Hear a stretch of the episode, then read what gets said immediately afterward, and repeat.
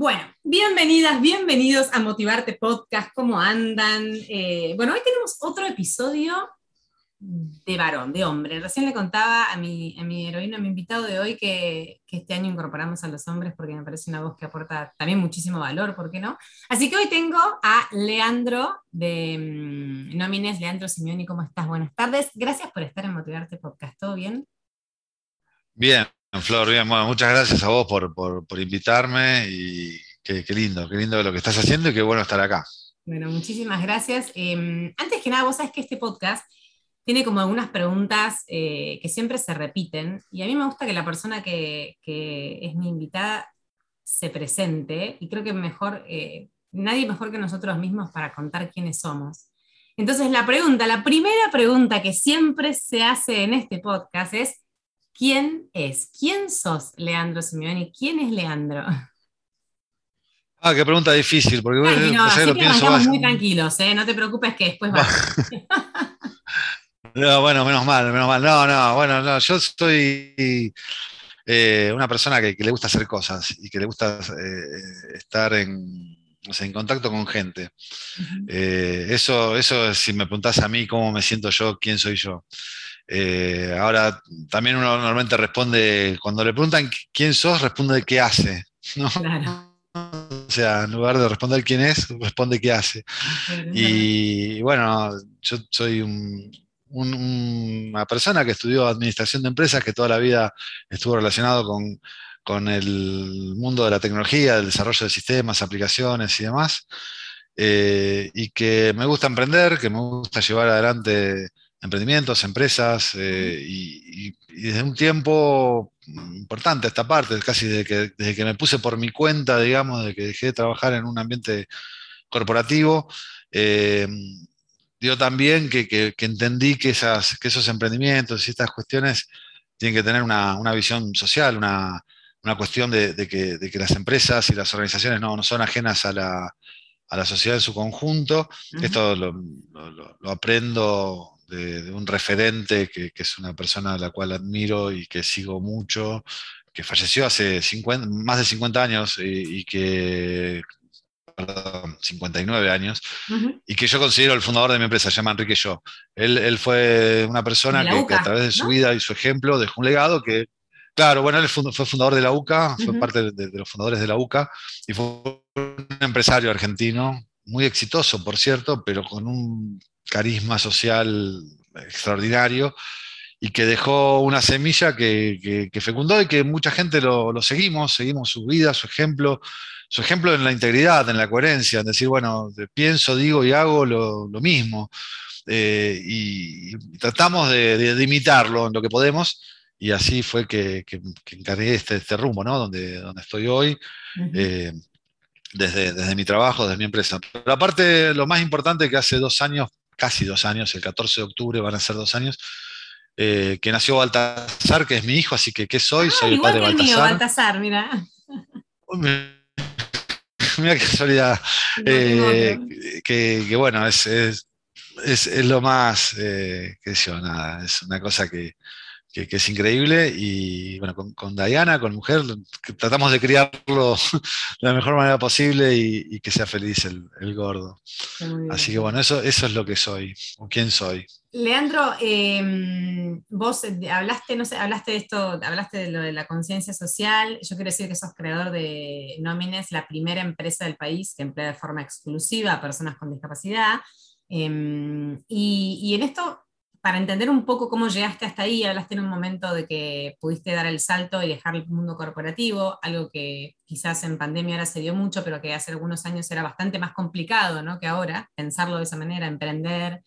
Quiero que me resumas em, en un ratito, para después meternos más en, nómines puntualmente, cómo fue eh, tu vida hasta ahí. Dijiste que estudiaste administración de empresas y, y, cuál fue tu recorrido hasta que fundaste la empresa. Bueno, en realidad yo empecé a trabajar muy joven en, una empresa, como te digo, eh, internacional importante, eh, y en la crisis del 2002-2003, eh, perdón, 2001-2002 fue, fue, muy desgastante en la relación que teníamos tanto bueno, con la casa matriz en Estados Unidos como, nuestra internamente, ¿no? Todos los que trabajamos acá en Argentina. Imagínate que de golpe teníamos que explicar a, los yanquis que, éramos pobres y que todas las cuotas que teníamos que cubrir no le íbamos a cubrir y que tuvimos cinco presidentes en una semana, ¿viste? cosas que, en Estados Unidos, en Alemania o en cualquier país más o menos civilizado del mundo no, no lo entienden y que nosotros lo vivíamos con cierta naturalidad a pesar de la locura que era. Eh, pero bueno, el, e, ese año 2002 eh, empecé a planear el, desvincularme de esta, de esta organización y, ponerme mi propia consultora. y, lo hice en el año 2003, ¿no? O sea, en marzo del 2003 me, me abrí, me independicé, empecé a trabajar por mi cuenta, siempre en el área de sistemas, de tecnología. Y bueno, y ahí pasó justamente que me, que me abro el mundo corporativo y me, me, aparece junto cuando yo me voy a poner a, a, emprender por, por, las mías, con una mano atrás y la otra adelante, con muy poquitos recursos, aparece la figura de, Enrique Yo y, y, todo el desarrollo de, de, mi nueva empresa y demás eh, estaba asignado ¿no? por, por, esta, por esta búsqueda de, de encontrar una razón social, eh, digo, una razón social de un, área de trabajo que, tenga que ver con lo social, pero metido en la empresa, metido en la empresa. Y en el 2008 eh, nos toca, en, mi empresa, nos, contrata una empresa de un call center de acá de Rosario, eh, bastante importante para desarrollar un CRM, un sistema para el call center a medida. Eh, nosotros, yo tenía experiencia de, haber trabajado en, un par de, bancos de Buenos Aires con, con esta corporación eh, en el tema de, CRM también. Entonces, bueno, pongo a desarrollar la, idea y ahí se me ocurre, digo, che, podemos eh, hacer que esta aplicación sea accesible para personas con discapacidad. Pensaba en ese momento en, personas ciegas particularmente. Imaginaba un operador de un call center ciego trabajando con una aplicación que en lugar de mostrar, no solamente le mostrara la información por, por pantalla, sino que también se la leyera. ¿Sí? Entonces, eh, que esa persona diga, bueno, che, tenés que contactarte con Florencia Palumbo, le tenés que ofrecer tal producto y no sé qué, no sé qué, y se lo leyera. Y bueno, y ahí nació mi, inquietud de, cómo hacer aplicaciones accesibles. Y cuando me meto a, buscar información técnica, o sea, técnica de programación de, algunas cuestiones que tenía que tener en cuenta, me encuentro con otra información que, no era la que yo estaba buscando, pero me aparece, que es cuántas personas con discapacidad hay en Argentina, cuántas de esas personas están desempleadas. Son números muy grandes, o sea, en Argentina el, el 11%, Claro, el 11% de la población tiene alguna discapacidad. Eso es una media que es mundial. O sea, en el mundo es más o menos el 13%. O sea, estamos en la media mundial de eh, personas con discapacidad en, el país. Eh, hay algunas diferencias entre, entre algunas provincias y, o algunas ciudades en particular, pero bueno, pero la media da eso. Y, eh, pero el dato que es más preocupante todavía es que el 75% de las personas con discapacidad en Argentina no, no trabaja y que el 80% de ese 75 no trabajó nunca. Entonces, bueno, es como que ahí todo lo que, lo que este empresario argentino que, yo sigo y admiro, que se llama Enrique Yo, es como que se, alineó todo. Si, che, mira, vos tenés tecnología, tenés una idea, tenés un, un servicio que puede brindar personas con discapacidad, y atacaríamos este problema. Y es como que todo empezó a tomar una forma y, decido cerrar mi empresa de, sistemas como la tenía y reinventarme y generar nómines con esta, con esta característica. Así que más resumido que esto no te lo puedo hacer, pero, pero ese, fue el recorrido. Desde el, desde el, año 96 que trabajaba en la empresa esta estadounidense hasta el 2003, esa fue una parte, después la otra parte fue de, este otro emprendimiento llamado Estudio de Soluciones Empresariales, que duró del 2003 al 2010 más o menos, y, y del 2010 al 2012 empecé a armar nóminas y en el 2012, en noviembre del 2012 empieza a operar efectivamente la empresa. Me gustó algo que te escuché decir, eh, creo que no me acuerdo si fue en la charla TED o, en alguna otra entrevista, que eh, vos querías formar una empresa que no sea filantrópica, o sea, vos querías formar una empresa que por más que esté constituida 100% por personas con discapacidad, fuera una empresa con margen, una empresa que rinda sus cuentas, Eh, esto tiene que ver también con la inclusión, con, hacer sentir a esa gente de que el lugar donde trabajan, por más que trabajen ellos eh, que tienen algún tipo de discapacidad y quizás antes se sentían medio relegados, em, son, eh, digamos, están participando en un proyecto que es igual a cualquier otro? Sí, mira, primero dos, cosas, o tres cosas que tengo que, ver con, esta pregunta puntualmente. Una es fundamental, es la dimensión moral del trabajo. Eh, el trabajo no es una cuestión económica. El trabajo, o sea, no es solamente una cuestión económica, es una cuestión moral. Eh, el sentirse útil, el tener un propósito, el levantarte todos los días sabiendo que tenés algo que hacer y que es importante, eh, el relacionarte con otra gente, el networking del trabajo, o sea, vos trabajando eh, efectivamente con, un compañero de trabajo, con un cliente, con un proveedor, con alguien vas a estar en contacto. pero cosas que, por ahí los que tuvimos la suerte de trabajar, de, particularmente desde joven, como, como yo, o que son emprendedores y demás, es el, hecho de volverte a tu casa con un problema, eh, porque no pudiste resolver algo y mañana lo voy a resolver, y yo, eso nosotros lo damos como algo normal, y no es normal, no, todo el mundo tiene esa inquietud de decir, che, vos sabés que tú un tema, y, cuando resolvés algo, la satisfacción que te da, y todo eso es esa dimensión moral del trabajo, es la ocupación, es el sentirte útil, el saber que pasaba algo y tu intervención hizo que eso cambie. Eh, porque mejoró, porque lo pude hacer, porque se lo pude entregar a la persona que se lo tenía que entregar. Es muy grande, es muy grande. Eh, el saber que ese dinero con el cual vas a vivir es producto de tu esfuerzo, es producto de tu imaginación, es producto de tu responsabilidad. No es lo mismo que recibir dinero. No es lo mismo que recibir dinero. Entonces, quitar la discapacidad del lado asistencialista, quitarlo de decir, bueno, toma, te doy dinero y viví, eh, era fundamental es fundamental. Porque, a ver, entregarle dinero a una persona no es tan difícil, y menos en nuestro país que tenemos la, no sé, la, facilidad de imprimirlo todos los días, ¿no? Digo, no, no, no, es, no es un tema de, darle algo para decir, bueno, tomá, eh, acá tenés dinero, con esto podés vivir, comprarte, alquilarte una casa, comprarte comida. Eh, vos fijate lo que pasa con la discapacidad, que es tan loco que, que damos tan por sentado que no van a tener trabajo, que le damos cosas gratis a las personas con discapacidad. Le damos eh, el transporte gratis, le damos la entrada a la cancha de fútbol o al teatro o al cine gratis. Eh, le damos cosas gratis porque entendemos que no van a tener dinero para pagarla porque no van a trabajar. Directamente. Ya lo ponemos en ese lugar, ¿eh? Lo ponemos en ese lugar. Entonces, eh, el, formar parte de una empresa asumía también esa responsabilidad, decir, che, mira, vos vas a recibir un dinero a cambio de tus servicios, eh, y la empresa tiene que ser rentable. La empresa tiene que ser rentable por el simple hecho de que si no es rentable desaparece. O sea, si no hay una renta, la empresa eh, no, puede existir. Eh, no puede existir porque no puede hacer frente a sus obligaciones, no puede pagar impuestos, no puede pagar sueldo, no puede pagar las, las cargas sociales, no puede pagar los servicios, los alquileres, las cosas. Y quien la dirige, en este caso yo, que soy el dueño, digamos, también vivo de esto, o sea, necesito que de, todo eso que te nombré quede algo para que yo pueda vivir. Si no, me tengo que buscar otro trabajo y dejo sin trabajo a toda esta gente. O sea, la rentabilidad de la empresa no, puede estar nunca en discusión. Eh, entonces, eh, se juntaba todo, ¿no? El pensar en una empresa que funciona, que genera un valor económico, que además ese valor económico está dado porque un cliente recibe nuestro servicio y está satisfecho. Nadie paga por algo que no lo, satisface. No, lo satisface. a mis clientes, eh, no, quiere decir que todos los trabajos que hacemos nos salen perfectos, a veces nos equivocamos, si lo hablamos con el cliente, che, mira, esto salió mal por esto, por aquello, vamos a arreglarlo, vamos a ver, vamos a mejorar. Por suerte, la mayoría de las veces no ocurre esto, porque si no la empresa también presentaría alguna dificultad. Eh, la inmensa mayoría de las veces no, no ocurre y de hecho todos nuestros clientes están satisfechos con nuestros servicios.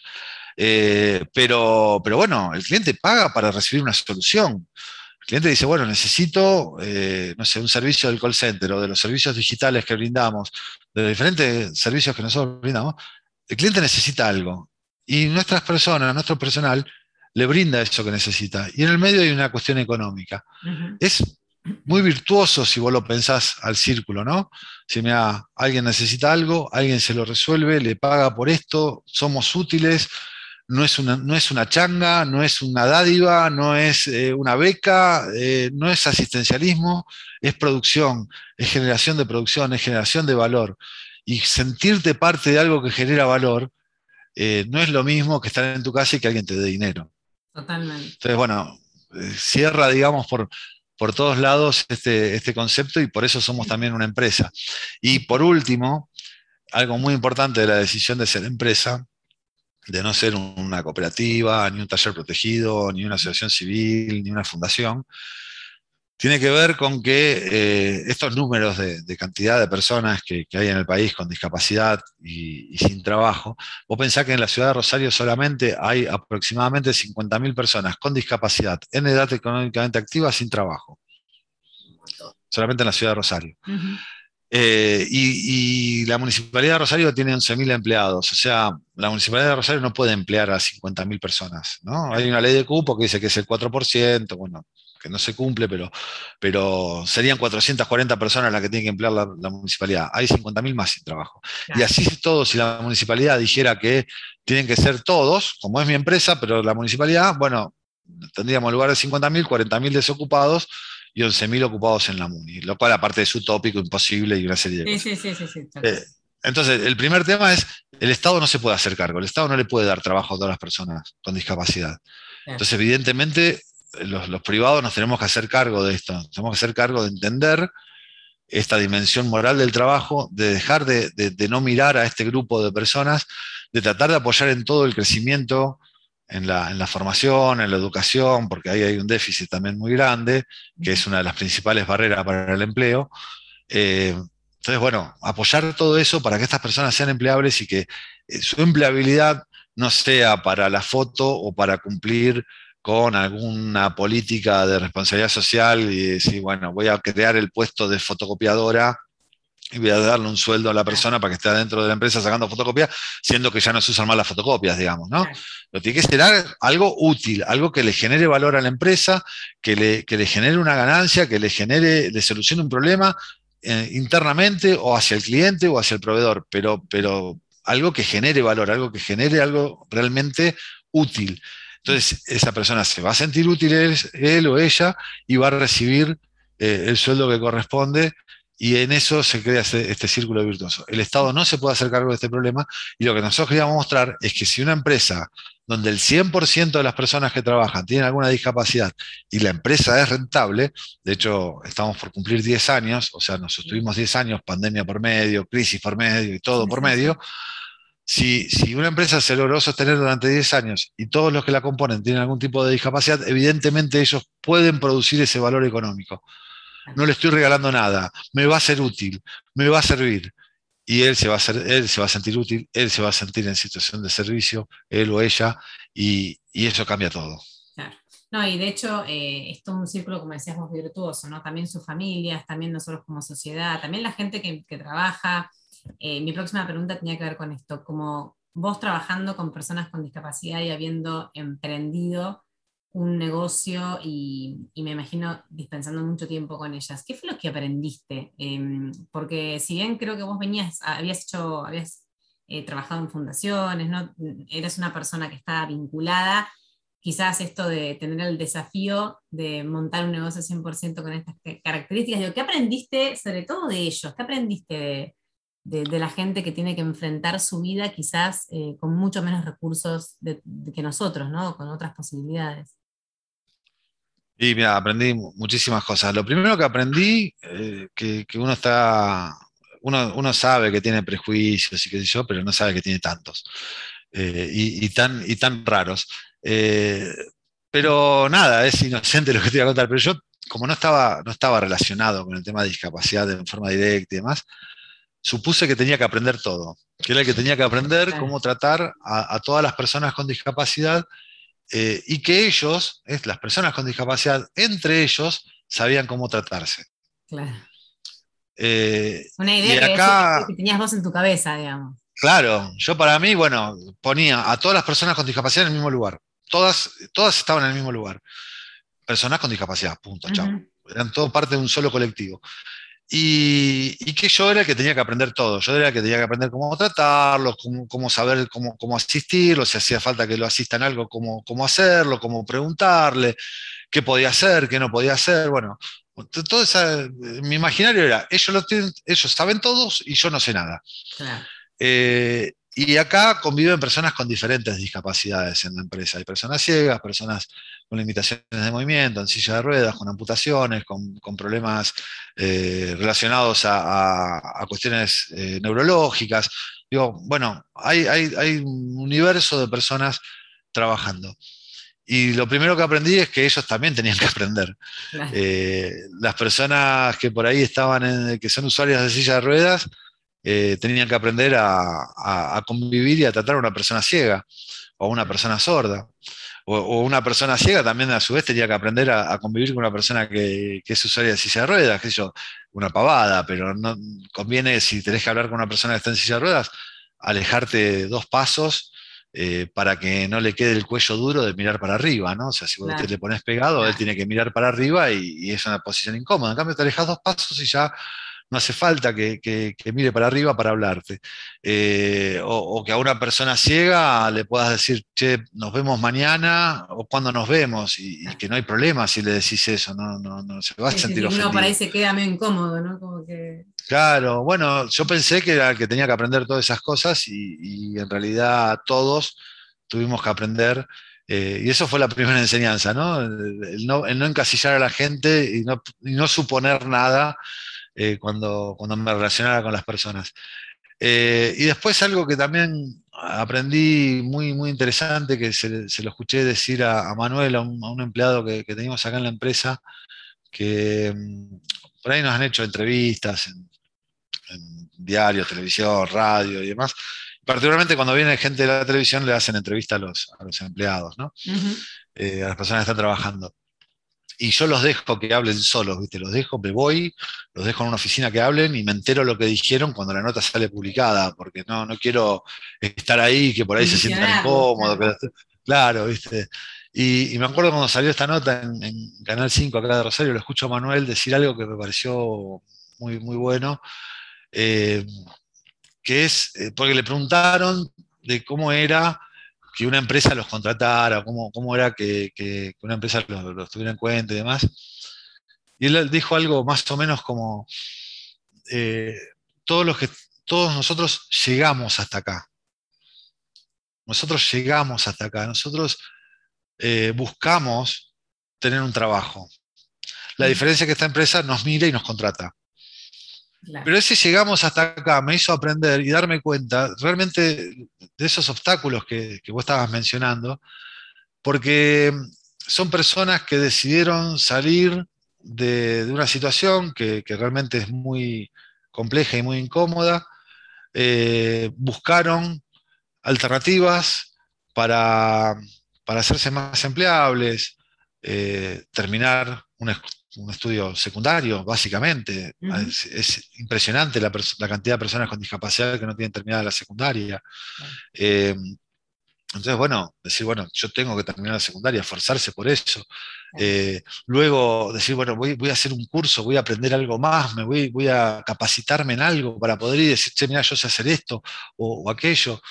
Eh, y el salir, y el salir y golpear puertas y no desanimarse, porque fueron una cataratas de no que recibieron durante su vida, hasta que, bueno, encontraron a alguien que le dijo que sí. Eh, y, no desanimarse, ¿no? O sea, ante tanta negativa, el seguir buscando y demás. Entonces, la realidad es que, es que ellos llegaron acá, o sea, ellos llegaron a nómines, ellos llegaron a, hacerse empleables, ellos llegaron a que alguien eh, que bueno, que tuvo por ahí una mirada distinta, eh, les prestara atención. Y hay un montón de gente que todavía no hizo todo ese trabajo. Hay un montón de gente que todavía no hizo ese trabajo. Entonces, eso me, llamó mucho la, atención. Y, también me llamó la atención, también en una nota, se, lo escuché decir a, Natalia, o otra, otra persona, una chica que trabaja acá, que, que lo que a ella le llamaba la atención es que iba justamente a, las, entrevistas laborales y ya cuando veían que tenía una discapacidad, como que le tomaban, o sea, la, entrevista duraba entre poco y nada y, no la tenían en cuenta. Y que le llamó la atención que nosotros acá, eh, lo primero que le hicimos fue una, una prueba funcional, una prueba de decir, a ver, haz esto. Y, y bueno, es nuestra metodología. Nosotros tenemos armado como una serie de test y todo, toda persona, toda persona que viene a una entrevista hace esos test, que son funcionales, son test del trabajo que nosotros hacemos. Es como una, como una muestra chiquita del trabajo que hay que hacer, una cosita muy, muy simple, pero que ya nosotros nos da un parámetro y aparte internamente tiene como una puntuación y demás, porque imagínate que por ahí estamos tomando, necesitamos cubrir un puesto de trabajo y tenemos, no sé, 30 personas para entrevistar. Entre que entrevisté al primero y entrevisté al último, ya me olvidé de, cuál me, había resultado más apto para el trabajo. En cambio, lo que hicimos fue sistematizar eso, o sea, tener un sistema armado donde se va registrando todo el tipo de respuesta, los tiempos y, las cuestiones también como trampitas que hay metidas para ver cómo las resuelve la, persona en el momento de la, de la prueba y directamente nos, nos, arroja como un ranking, ¿no? Entonces es mucho más fácil para nosotros tomar una decisión.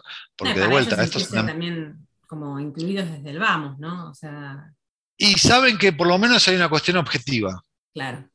O sea, entienden. Claro, hay una cuestión objetiva. A ver, hay 10 personas para cubrir un puesto, no podemos tomar a los 10. O sea que al principio me costaba un montón eso. Al principio las, primeras entrevistas fue, fue eh, fue muy doloroso. Era esta época, septiembre del 2012, mm. y, fue doloroso. Fue realmente doloroso eh, recibir a, no sé, como 40 personas y, nos íbamos a arrancar con un plantel de 6. Aparte con decirle tanta que no. situación como, como hay, claro, me imagino que cuando sacas una oportunidad o cuando aparece algo, tenés mucha gente que, que se quiere sumar.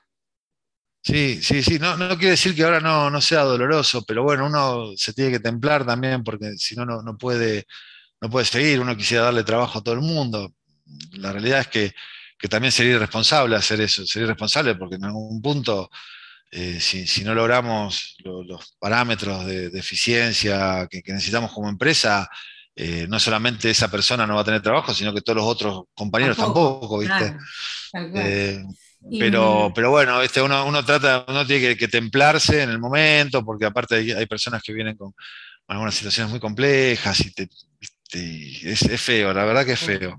Eh, pero, pero bueno, pero por eso también eh, buscamos algo más mecánico, más objetivo, menos, menos subjetivo, menos emocional. Y dijimos, bueno, muchachos, acá todos tienen la misma oportunidad, es esta, eh, todos arrancan desde la misma línea de largada y bueno, eh, tenemos 10 puestos, tomaremos a uno, tenemos 10 puestos, tomaremos a dos. Sépanlo, acá está, acá está el resultado, ¿viste? Y, mm, cada uno sabrá.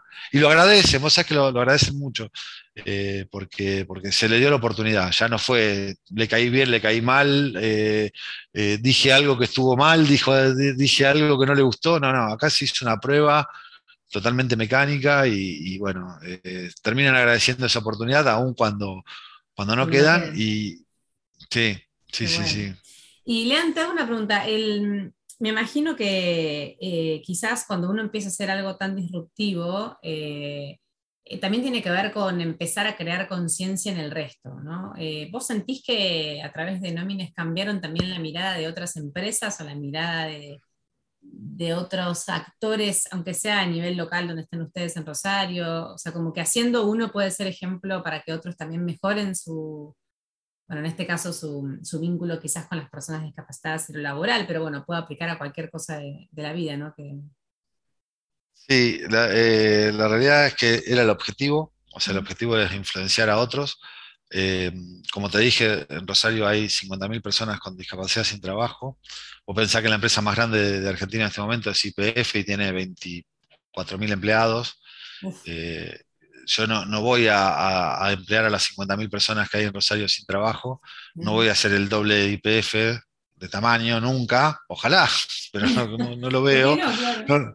No, lo veo posible, o, en el corto plazo al menos. Entonces la idea era que justamente mostrar que había un camino, que, no hicimos nada distinto, porque si vos venís acá, entras a, a, Nómines, vas a ver una empresa, una oficina con computadoras, escritorios y cosas, no, no vas a ver nada diferente a, cualquier empresa de servicios. Eh, entonces era mostrar que sin nada, sin ninguna cosa distinta, sin cambiar más que la mirada, lo cual es probablemente bastante dificultoso, pero, pero sin cambiar otras cuestiones técnicas, edilicias, eh, metodológicas, ni nada por el estilo, eh, podríamos eh, poner una empresa en funcionamiento y, que la gente pierda el miedo. Ese era el objetivo. Eh, ese era el objetivo principal. Y la buena noticia es que hemos logrado influir en nuestros clientes. porque yo con, mis clientes tengo con los clientes de la empresa, tengo una relación de, horas por, te diría por semestre, por trimestre, qué sé yo, cada, tanto hablo, los visito o nos encontramos, pero los que están todo el tiempo en contacto directo con, mis clientes, los clientes de la empresa, eh, son los propios eh, colaboradores de la empresa, los propios empleados.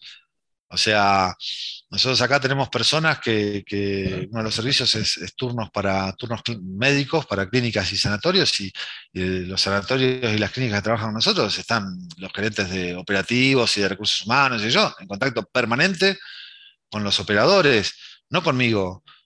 Eh, imagínate que están dando, no sé, 400 turnos por día y, cada cosa por ahí requiere consultas o, cambios, y no estoy yo atendiendo las 400 consultas para decirle al gerente de la empresa, che, mirá, acá me dicen que tal cosa, ah, no, decirle, no, no, están en un contacto permanente, por teléfono. Mm.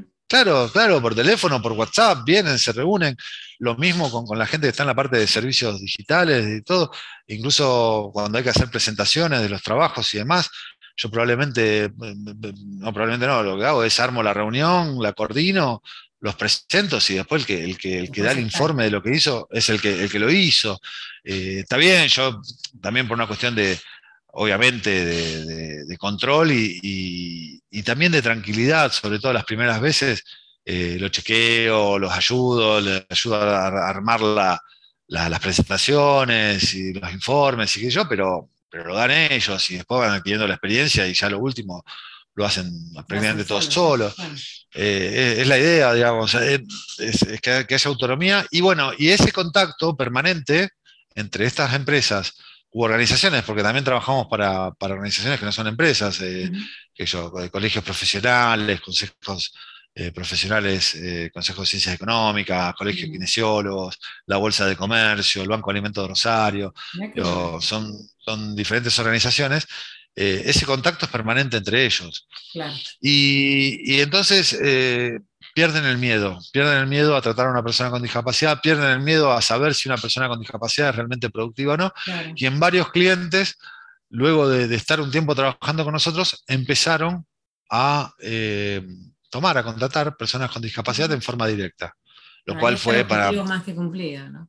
pero no te cuento, la alegría, la, qué sé yo, fue por ahí un poco soberbio, pero, como, me sentí orgulloso, ¿viste? Te digo, chao, lo, logramos, poquito, pero algo hicimos.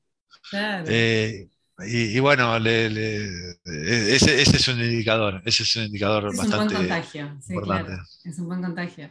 Y mm, Lea, vos sos conferencista, también, ¿no? Das charlas. Eh, ¿Cuál es tu mensaje más importante para motivar a otros? O sea, ¿cuál es tu, tu, mensaje clave para que otros también se contagien?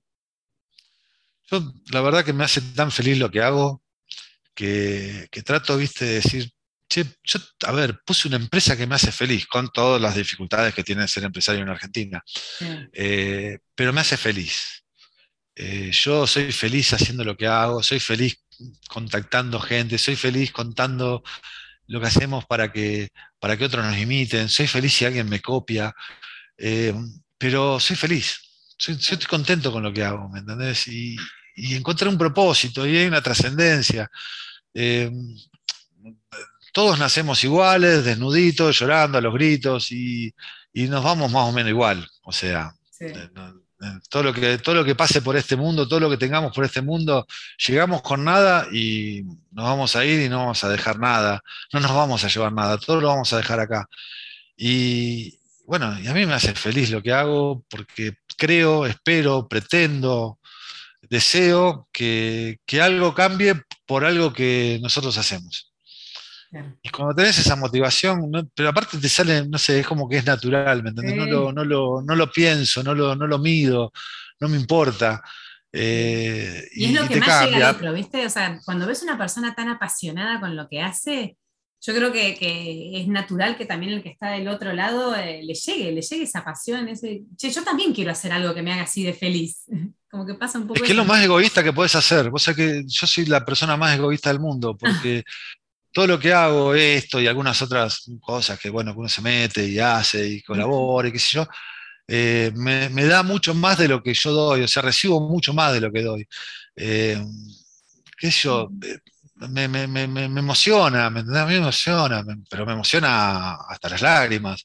y, me pone, eh, por eso te digo, es, egoísta, es egoísta, porque me siento tan pleno y, tan contento, con dificultades, con problemas, con cosas que a veces vos decís, che, ¿por qué? Una que me salga un poco más fácil.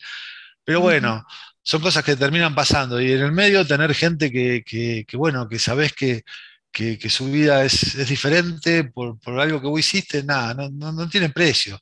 Eh, y aparte, otra cosa que, te pasa, es muy loco. Eh, bueno, vos lo sabés porque estás metida en esto, ¿no? en, armar estos podcasts y, contar y demás.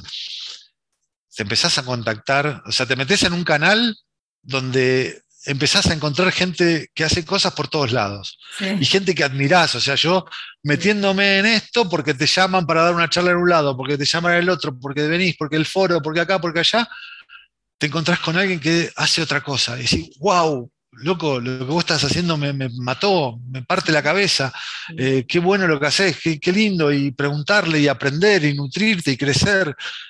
Nada, tu, granito de arena te juntó con otro que no, hace un granito, tiene una roca, y decir, chao, mirá lo que hace esta persona, y te motiva y te da otras herramientas. Entonces te ponen un canal donde lo que al principio te parece que es una locura, resulta que puede ser que sea una locura, pero compartida entre muchos locos que, hacen cosas. Vos lo sabés muy bien porque hiciste ya no sé cuántos, 60 y no sé cuántos podcasts de estos. Eh, entonces ya por lo menos con 65 locos más te encontraste en el camino. y, te aparecen, capaz que el primero, el segundo... Y, te moves y creces. Sí, entonces, eh, qué sé yo, yo transmito eso porque es lo que a mí me motiva y, creo que, a otros probablemente también, ¿no? Eh, tener, tener una visión diferente y, una visión donde la, actitud de servicio es la que te hace feliz. Servir a otro es lo que te hace feliz.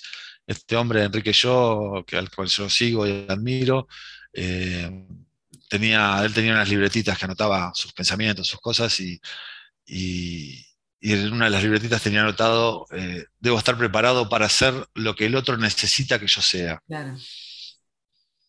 Eh, y es muy fuerte. Y aparte es muy fuerte el, pensar en que él quería hacer lo que el otro necesitaba, no lo que el otro deseaba. Porque una, una persona puede desear algo y no es lo que realmente necesita. Alguien puede desear tener dinero y en realidad lo que necesita es un trabajo. Claro, exacto. Sí, sí, la diferencia que hablabas al principio, ¿no? De, no darle plata, sino de, enseñarle a, cultivar, digamos.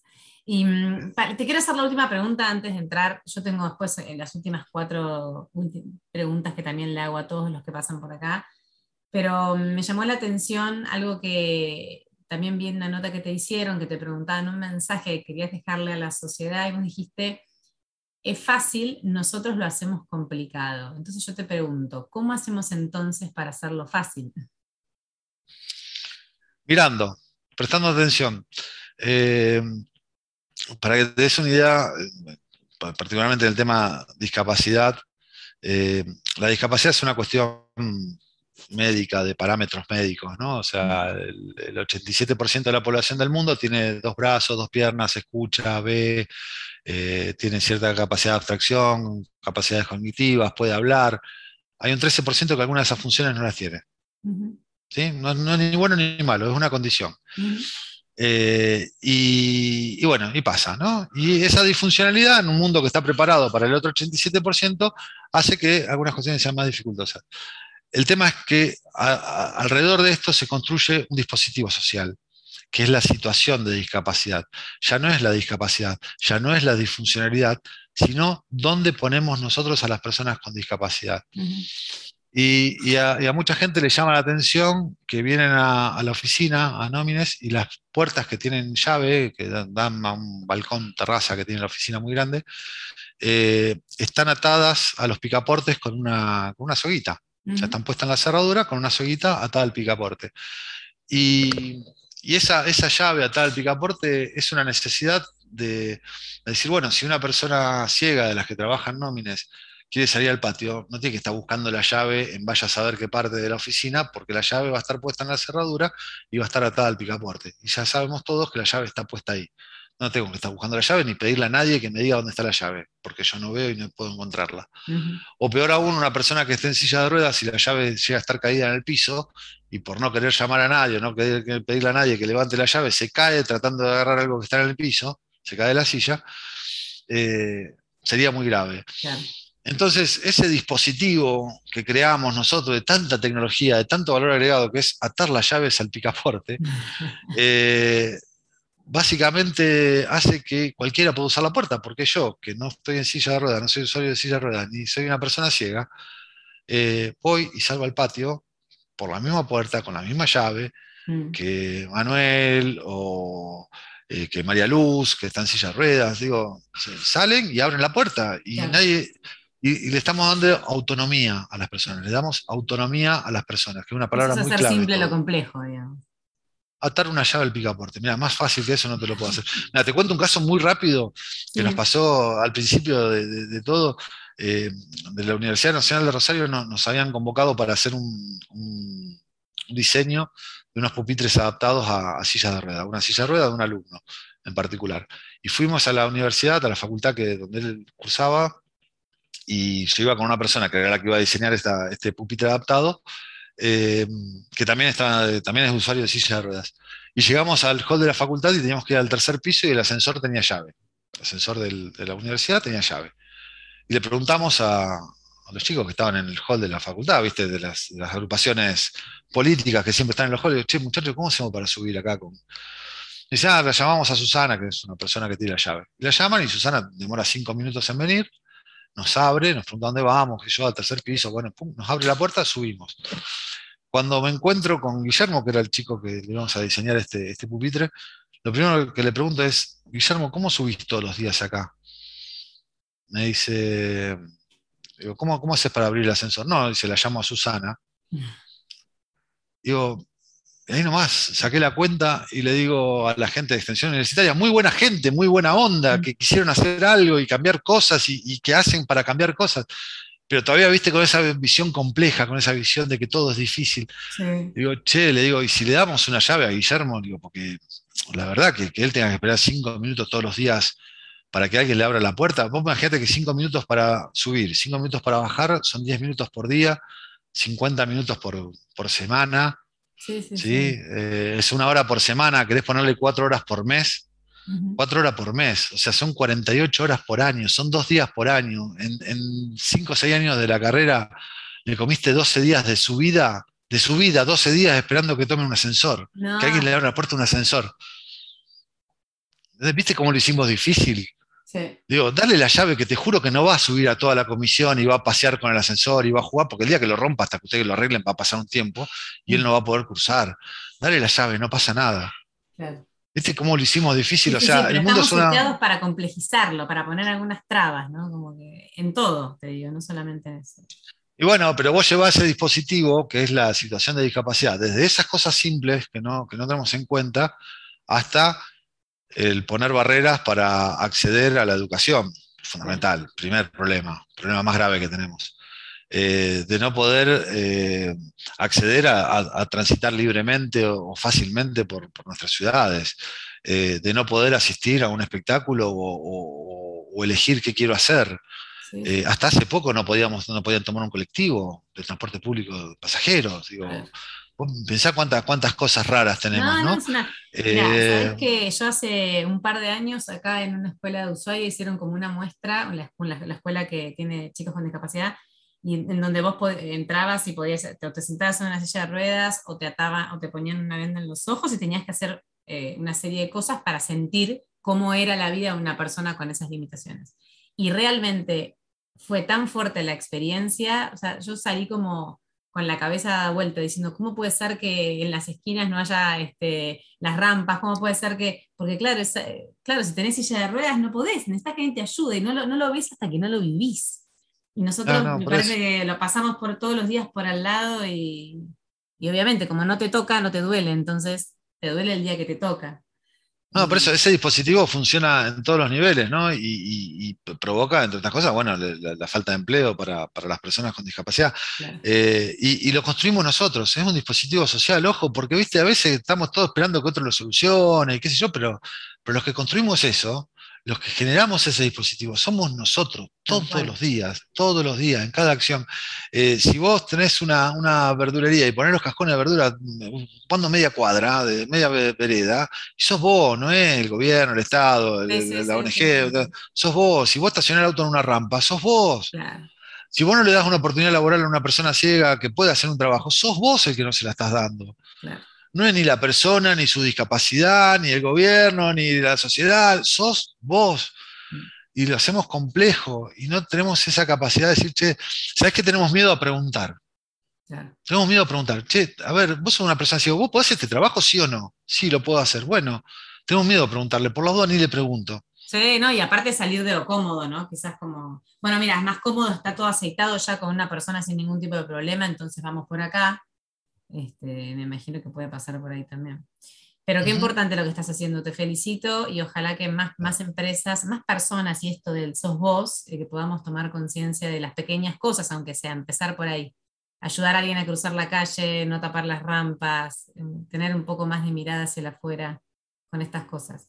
Em, Leandro, para terminar, te voy a hacer las últimas cuatro preguntas que tiene este podcast. Eh, estoy armando una biblioteca virtual con todos los, libros que me recomiendan las personas inspiradoras que me visitaron. Así que me gustaría que me cuentes cuál es tu libro que querés dejar en esta biblioteca. Em, el libro que te, más te haya gustado, que te impactó, que leíste últimamente, el que quieras. Un libro que nos dejes. tengo, tengo varios, tengo varios. Eh, pero te voy a decir uno que se llama 50 discursos que cambiaron el mundo. Ah, qué bueno, che, me encantó. ¿De quién es? Es, una recopilación de, discursos que hicieron varios periodistas. Eh, y, bueno, ese, libro eh, realmente tiene cosas que, son increíbles. El, digamos, el, editor en jefe fue Andrew Barnett, pero, pero es, internacional, ¿no? Y hay discursos, no sé, desde Obama, desde Lenin, desde Malala, desde, un montón de, de, Chamberlain. de Stanford. Claro, pero son, son fuertísimos, es, muy bueno, realmente hay, algunos que, bueno, son por ahí medio, medio opiantes, pero, pero hay otros que, no, que están buenísimos y, que te dan una visión muy, muy loca. Pero tengo muchos libros para, para recomendar, ese, ese es uno. Pero está bien, está bueno. Este, me gusta. Tomamos nota. Y el otra es una frase que digas siempre que te guste, que te represente que te motive. Bueno, la, frase que le dio origen al, lema de la empresa, Nómines tiene como lema, nuestro fin es ser tu medio, y está inspirada en una frase que dice, una de las paradojas más violentas que presenta el mundo contemporáneo es la profusión extraordinaria de los medios y la indigencia desoladora de los fines. Esto lo dijo Enrique Yo en septiembre de 1959 en Santiago de Chile en una conferencia. Mm. Y a mí me, pegó, me pegó en la pera, me dio una piña me hizo pensar en, la responsabilidad que tenemos ante tantos recursos económicos, financieros, eh, tecnológicos, humanos, naturales, eh, del conocimiento, ¿no? y que por ahí uno es un privilegiado que, accedió a mucho de todas estas cosas. Eh, y decir, bueno, tenés todo esto, ¿y qué haces con todo esto? cuál es tu fin? ¿No? esa profusión extraordinaria de los medios, o sea, pensemos todas esto que estamos, vos estás en Ushuaia, yo estoy en Rosario, a ver, esto es extraordinario, pensarlo hace 15 años atrás. O sea, estamos, estamos viviendo en una época donde, donde dos personas pueden conectarse y, grabar algo y publicarlo y qué sé yo. Y tal.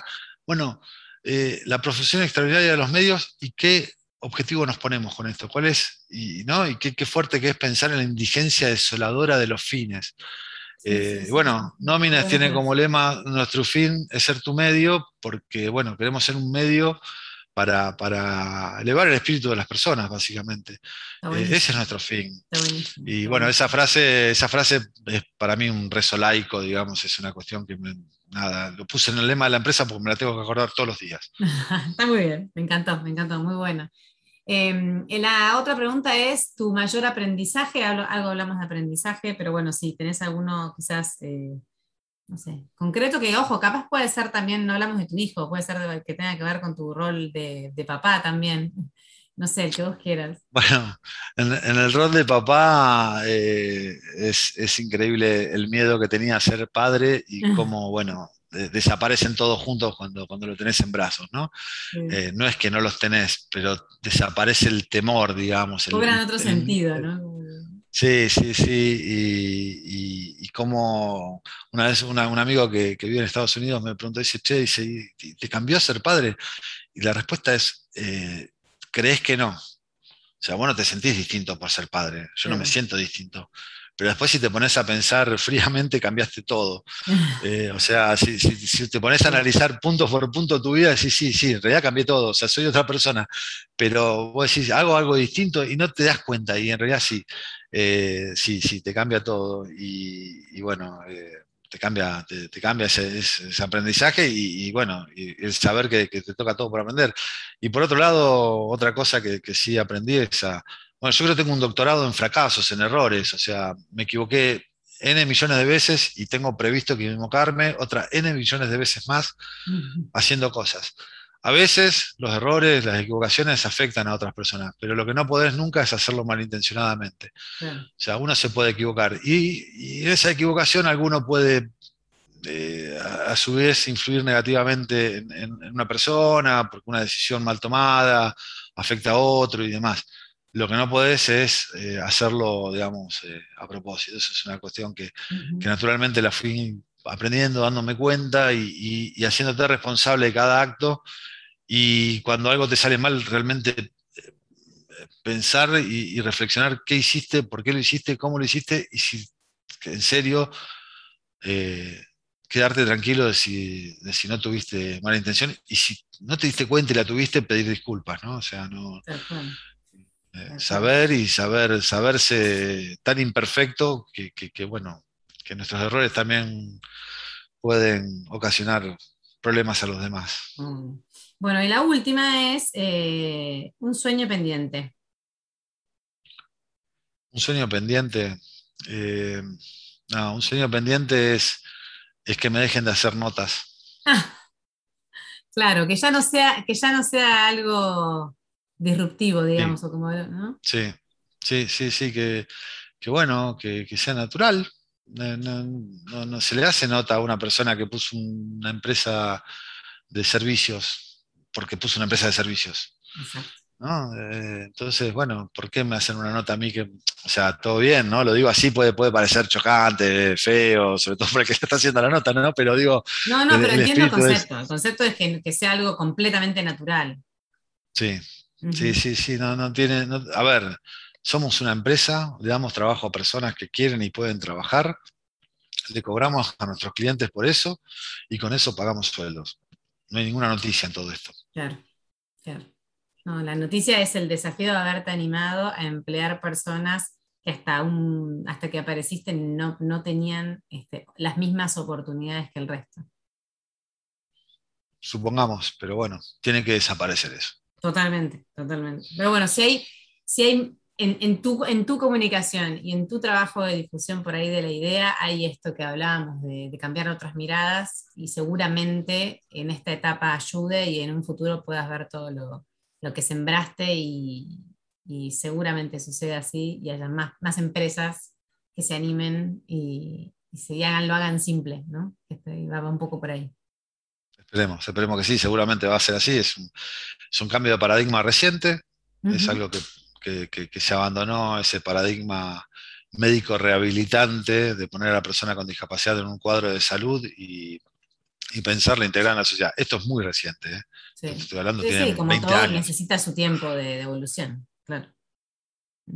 Por supuesto, entonces, viste, eh, hay, que, hay que darle tiempo, pero bueno, eh, no se avanza tan rápido como queremos, pero se avanza. Pero se avanza, eso es lo importante. Bueno, Leandro, muchísimas gracias, felicitaciones de vuelta por lo que haces. Ojalá que eh, puedan, como dijimos, seguir creciendo, seguir cambiando miradas, contagiando este entusiasmo que tenés. Me encanta la pasión que tenés y lo feliz que te hace. O sea, no puede salir mal porque está hecho con muchísimo amor y dedicación. Así que bueno, gracias y un beso a Baltasar, que me encanta que se llame Igual que el Baltasar. bueno, un beso al otro Baltasar, a la distancia, que nos separan como 6.000 kilómetros, no sé cuánto estamos. 3.000, bueno. 3.000 y pico. 3.000, 3.000 y pico. Gracias a Flor, que fue la, eh, la, que nos contactó y nos puso así este, en, en red. Y bueno, te felicito, te mando un beso muy grande y todo lo bueno para vos de acá en adelante. Bueno, muchas gracias igualmente, Flor, y nada, a disposición para, lo que pueda ser útil. Espero no hacerte más entrevistas y que no seas más novedad. Esperemos, esperemos, esperemos. Dale. Gracias, un beso grande. Un beso grande. Chao, chao.